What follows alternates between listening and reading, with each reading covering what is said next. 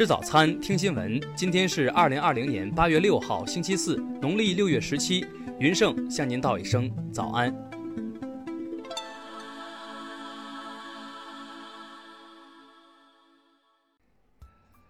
首先来关注头条消息：湖北老河口市七岁女孩张子璐今年读一年级，目前正值暑假。她每天会在午饭后外出，在家附近玩耍，晚饭前归家。八月二号下午二时许，张子璐离家，傍晚六时许仍未回，家人四处寻找无果后报警。女孩父亲称，八月四号下午，民警牵着警犬来到其家中，警犬闻过张子璐衣物后开始搜寻。当天下午五时三十分许，警犬搜寻至同组村民高某家中，吠了几声便不愿离去。因高某不在家，村干部便给高某打电话让其回家。约半个小时后，民警和村干部再次敲了高某家的门，见无人应答，众人便破门而入。高某见状，翻墙逃跑。据村干部介绍，高某他今年五十多岁，离异后独居多年，其家距张子路家约百米。目前警方暂未找到张子路，也没能找到高某。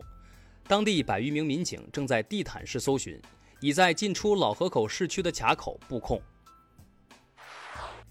听新闻早餐知天下大事，下面来关注国内新闻。国务院近日印发文件，制定出台财税、投融资、研究开发、进出口等八个方面政策措施，大力支持集成电路和软件产业。外交部昨日表示，中方对黎巴嫩发生重大爆炸，造成大量人员伤亡这一不幸事件深感震惊和悲痛。愿为黎方妥处有关事件，实现国家发展积极提供力所能及的帮助。最高法日前发文指出，坚持突出政治标准选人用人，健全法院干警政治素质识别评价机制，通过疫情防控等极难险重工作考察识别干部。教育部近日发布通知，要求教育部部署各高等学校有关直属单位严禁出租出借办公用房。工信部昨日介绍，截至七月末，我国核酸日检测能力达四百八十四万份，具备核酸检测能力医疗机构四千九百四十六家，检测技术人员达到三点八万余人。人社部等七部门日前联合印发通知，提出今明两年继续扩大见习规模，岗位总量不低于上年，最大程度发挥就业见习稳定就业、促进就业作用。国家药监局数据显示，二零一九年全国各级监管机构共查处药品案件七点七万件，获知金额十九点九亿元，罚款三点九亿元。今年第四号台风黑格比昨日移入黄海西部海面，对中国影响逐渐减弱。根据相关规定，国家防总于当日二十二时终止防汛防台风四级应急响应。下面来关注国际新闻。美国海军陆战队四号宣布，军方搜查队已确认上周沉没的两栖突击车及遇难者遗体的位置，并有望于本周末开展打捞工作。美国全国公共广播电台和易索普集团四号公布一项联合民调查显示，约三分之二的美国人认为美国新冠疫情应对情况不如其他国家。美国白宫谈判代表四号表示，将与民主党人合作。试图在本周末之前就新冠疫情纾困法案达成协议。世卫组织近日表示，就新冠病毒起源等问题，此前赴华的先遣小组已经完成了准备工作。在此基础上，世卫组织将组建国际专家组，继续进行相关研究。中国常驻联合国代表四号就安理会一七一八委员会专家小组报告再次遭到泄露，表达不满和关切。中方要求联合国秘书处严肃对待，避免类似事件再次发生。黎巴嫩总统府五号表示，将拨款一千亿黎巴嫩镑用于应对贝鲁特爆炸后的后续影响。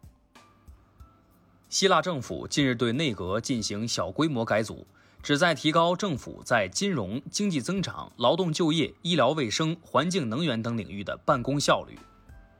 韩国法务部四号最终确定，将民法中子女惩戒权的条款全部予以删除，并对民法修订案进行立法预告。下面来关注社会民生新闻。国家卫健委昨日通报了乌鲁木齐和大连聚集性疫情最新情况，两地疫情快速发展势头得到有效控制，防控、救治、溯源等工作都在有序推进中。中消协昨日发布了今年上半年全国消协组织受理投诉情况分析，受疫情影响，防疫用品价格和质量问题成投诉焦点。近日，新疆福海县两居民疫情管控期间擅自出门购物，严重影响了正常防疫防控秩序。目前，二人分别给予行政拘留与罚款的处罚。哈尔滨仓库坍塌事故搜救工作昨日凌晨结束，被困九名人员全部找到，均无生命体征。目前，事故具体原因还在调查中。日前，南京玄武湖一株并蒂莲被游客擅自采摘，引发社会关注。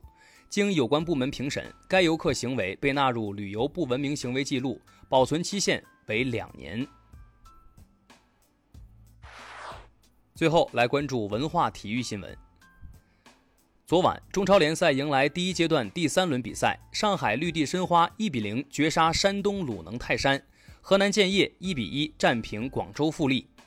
CBA 下半区半决赛昨晚打响，辽宁队一百一十六比八十八战胜新疆队。据媒体报道，北京人艺演员队队长冯远征拟任北京人艺副院长，试用期为一年。